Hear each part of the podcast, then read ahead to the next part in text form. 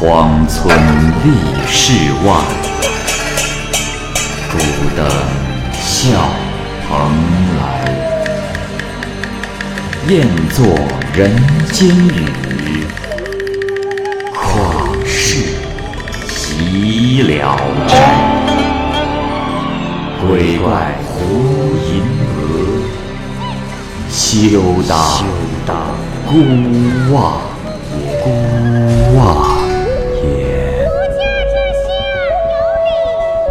白话《聊斋故事》，《聊斋故事》之青梅，蚂蚁播讲。南京人程生，生性磊落，心胸坦荡，不受礼俗约束。有一天，程生外出归来，松一松衣带，感觉里头很沉的样子，好像有东西掉下来了。往那儿一看，却什么也没有。而转身之间，看见了一个女子从他的身后出来，撩一撩头发，微微一笑，艳丽无双。程生怀疑来者是鬼，女子说。公子见笑了，我不是鬼，是狐狸。程生说：“嗯，哈哈哈哈姑娘倒也真是坦白磊落的很。倘若得到美人，是鬼也不害怕，何况是狐狸？”就与他亲热了起来。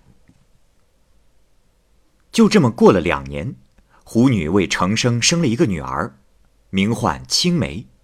狐女时常对程生说。公子，你也再别娶妻了，我将为你生个儿子。程生相信了这话，便不娶妻。亲友义气讥讽他，程生面子上有点挂不住，于是就违背了誓言，娶了胡东的王氏。胡女知道后，十分的生气，俯身给女儿喂完奶，把女儿就丢给了程生，说：“哼，公子，你违背你的诺言，我实在是太失望了。”给，这是你家的赔钱货，养他杀他都有你，凭什么我替别人当奶妈子？说完，便离家出走了。青梅长大后很聪明，美好秀丽，宛如生母。后来程生病逝，王氏再嫁，离开了程家。堂叔行为放荡，品行恶劣，算计着用青梅换些钱。恰巧有一位王进士。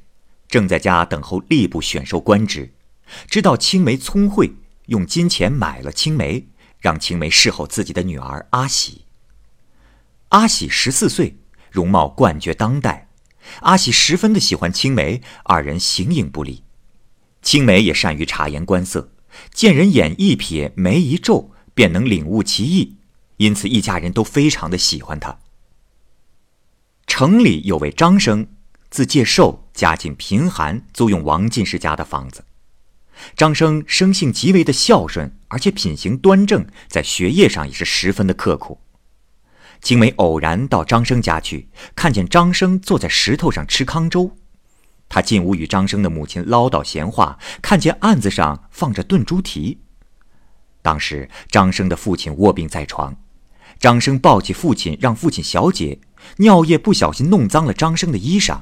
张生担心父亲看到后自责，便掩饰住尿渍，急忙出门清洗，唯恐父亲得知。青梅因此对张生大为的赏识。青梅回去后，将看到的事说与阿喜，对阿喜说：“小姐，你可知道，咱们家的房客，可不是一般人。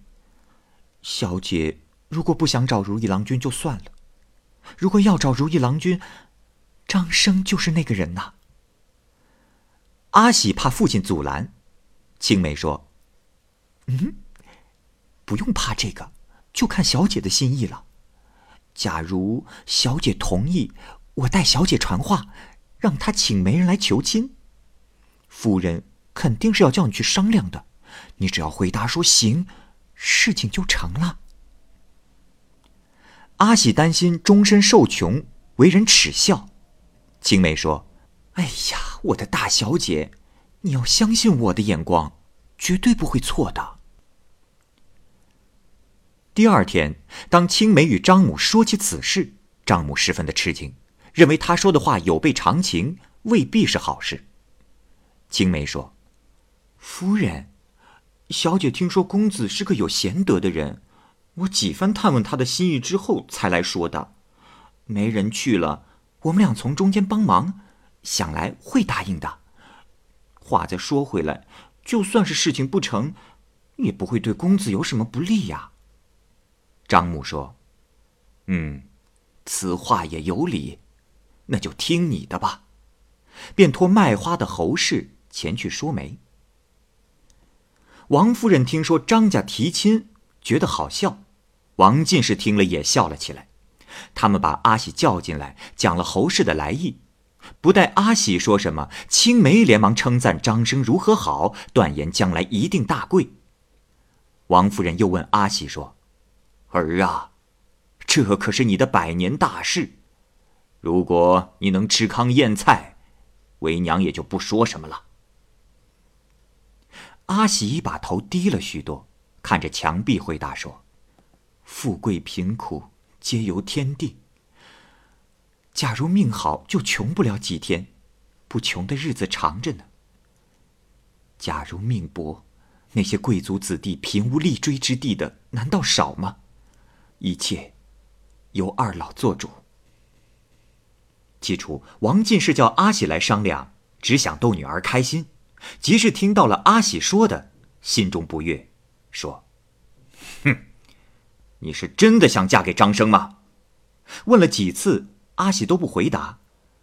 王进士生气的说：“哎呀，真是白生了你了，贱骨头，全不长进。”想提个筐当乞丐的老婆，难道不羞死人了吗？阿喜涨红了脸，呜咽着抽身离去，媒婆也只好逃之夭夭。青梅见提亲不成，便想为自己打算。一段时间之后，青梅在夜里来到了张生的住处，张生正在读书，惊讶的问他来做什么。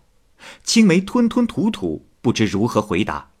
张生态度严肃的要他走开，青梅哭着说：“呃，公子，你千万不要误会，我是良家之女，不是私奔的女人，只是因为你的德行贤良，所以，呃，所以愿意以身相托。”张生说：“哎呀，姑娘你好糊涂啊！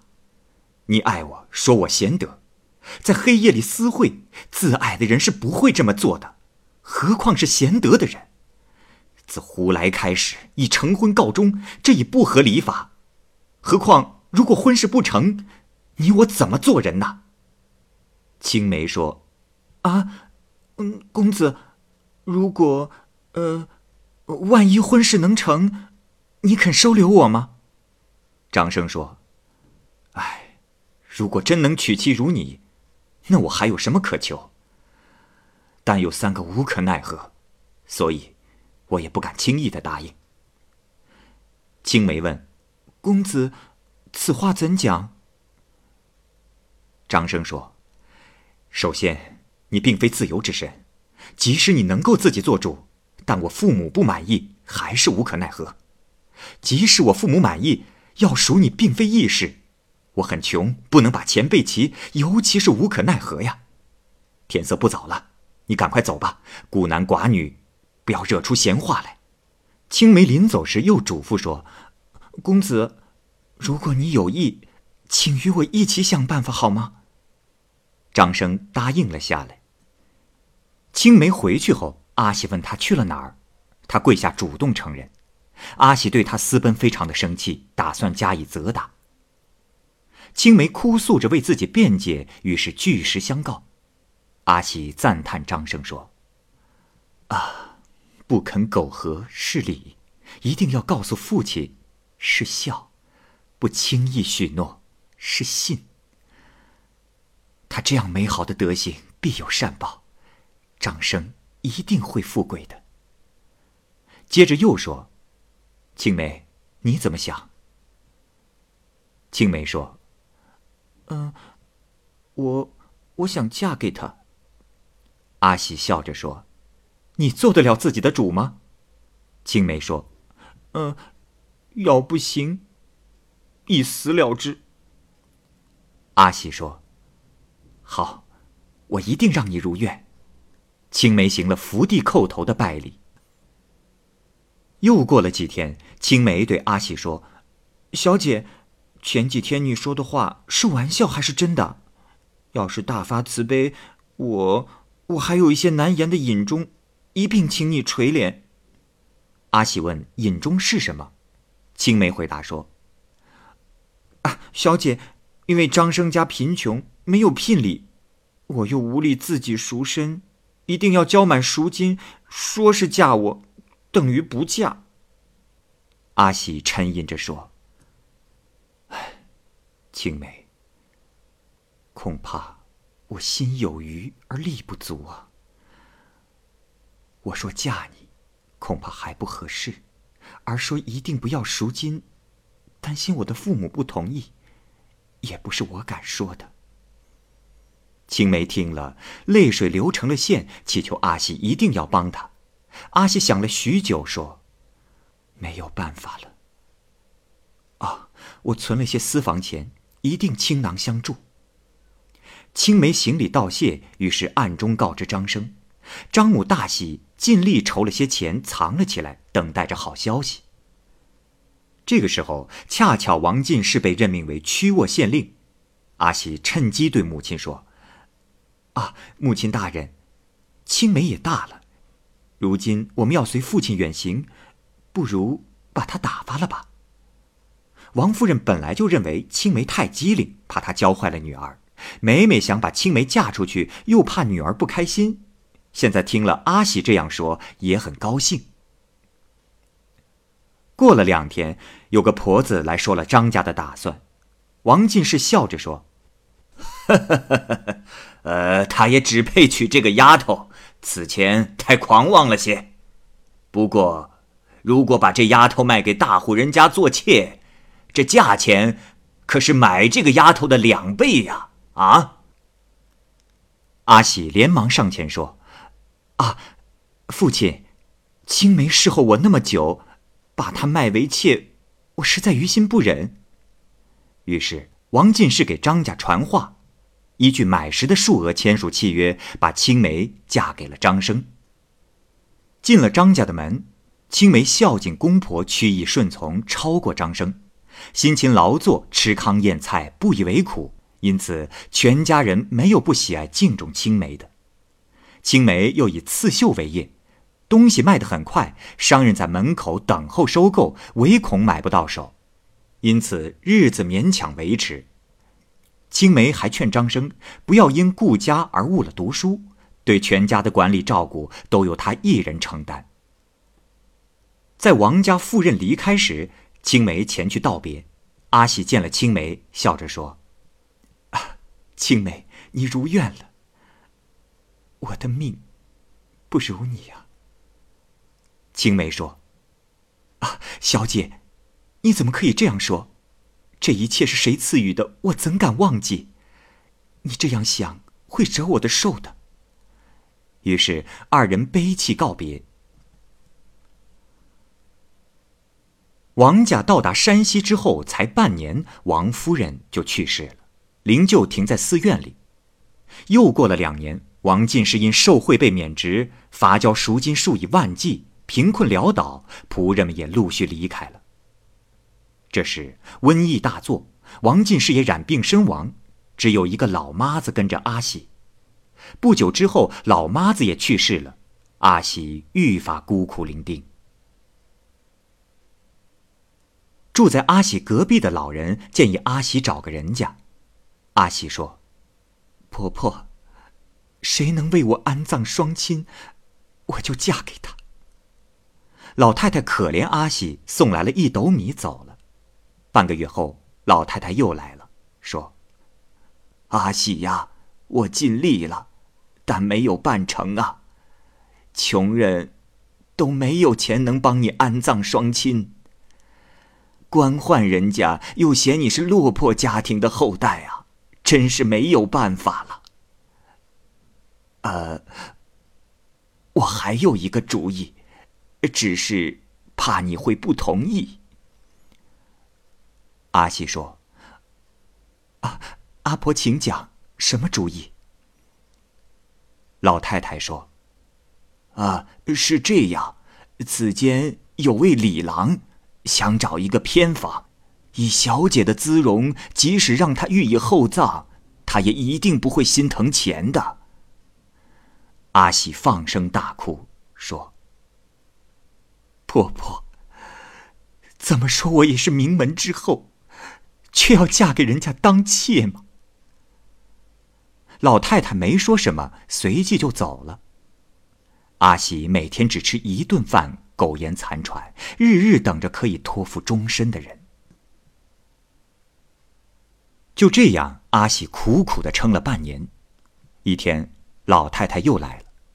阿喜哭着对老婆婆说：“婆婆，活得这么难，常想自杀。我至今还偷生苟活，全因双亲并未入土。我要是饥寒而死，还有谁来收双亲的尸骨？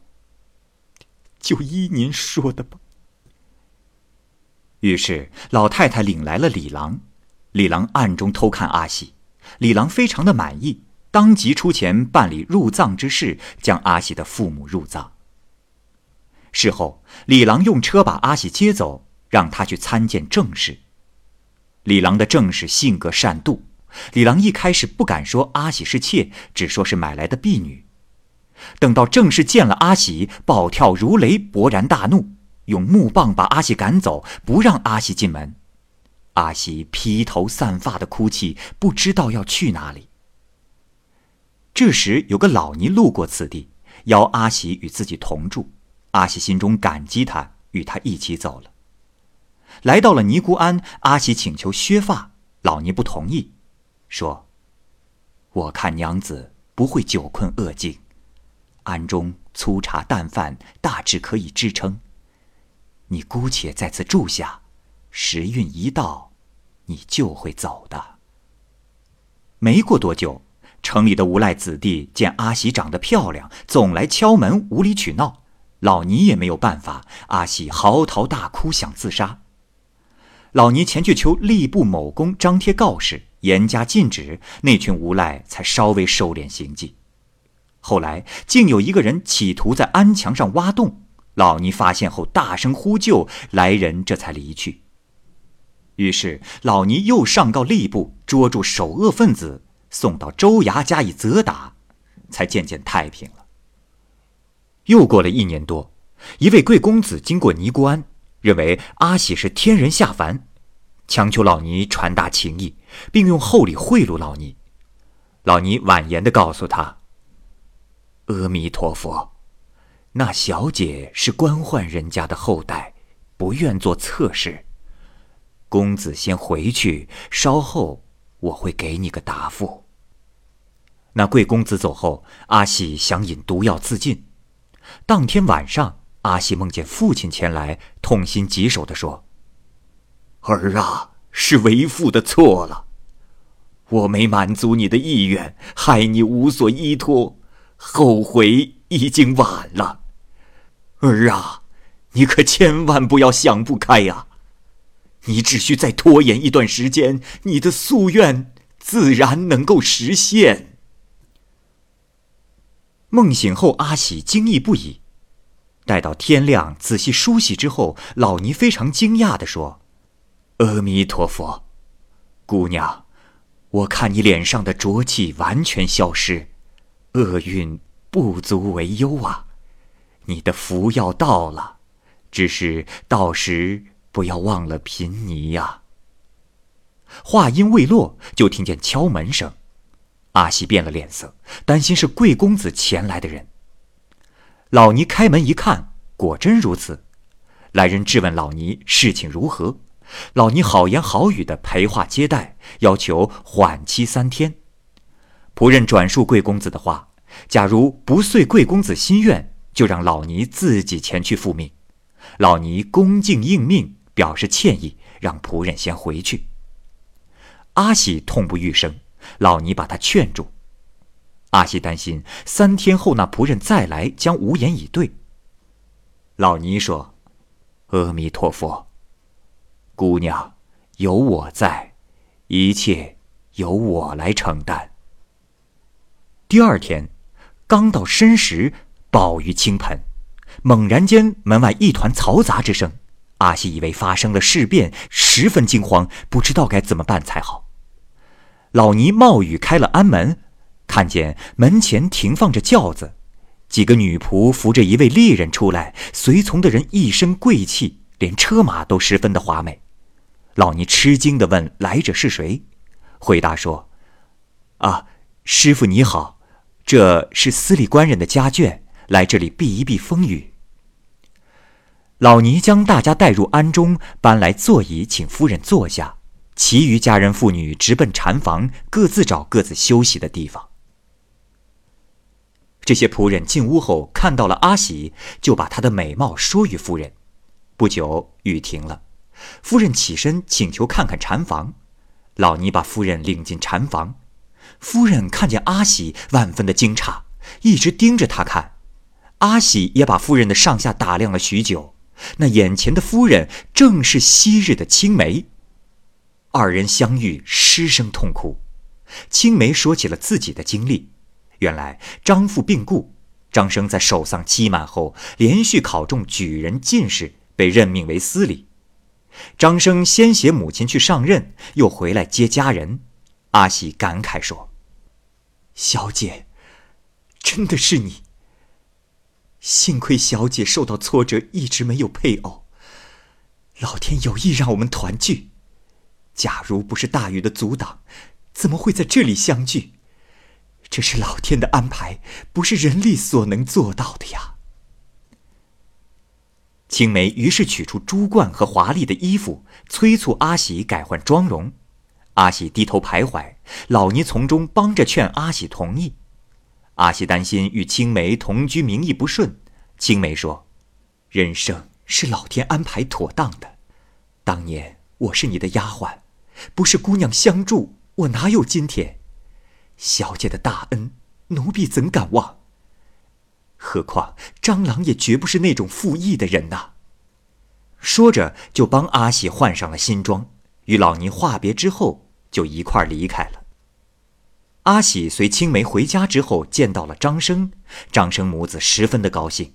阿喜下拜说：“今天真是没脸来拜见伯母。”张母笑容满面，把他安慰了一番，之后计划着让二人完婚。阿喜说：“唉，落魄至此，庵中只要还有一线生机，我也不肯随夫人来到此地。”如果还念旧日情分，能给我一个住处，容得下一个蒲团，我就满足了。青梅在一旁只是笑，不说话。到结婚那天，青梅抱着艳妆前来，阿喜十分的为难，不知所措。不一会儿，就听见鼓乐大作，阿喜也无法由自己做主。青梅率领老少女仆，硬是给阿喜换上了嫁衣，扶将出来。阿喜看到张生身穿朝服向他下拜，阿喜随即还礼。随后，青梅把阿喜拽进了洞房，说：“小姐，这个空着的位置等你很久了。”又看着张生说：“相公，今夜可以报恩了，可要好好待我家小姐。”说完，转身便要走。阿喜一把抓住青梅的衣襟，青梅笑着说。别留我，这可是我不能代替的。阿喜羞着松开了手，青梅就离开了。青梅侍奉阿喜非常的恭敬，不敢代替正妻侍寝，而阿喜始终惭愧不安。于是张母命两人互称夫人，但青梅始终奉行婢妾之礼，不敢怠慢。三年后，张生被调进京。路过尼姑庵时，将五百两银子送给老尼，老尼不接受，张生坚持要给，老尼便收了二百两，用于建菩萨祠。后来张生官至侍郎，两位夫人共育六子二女，张生上书陈述其事，二人都被封为夫人。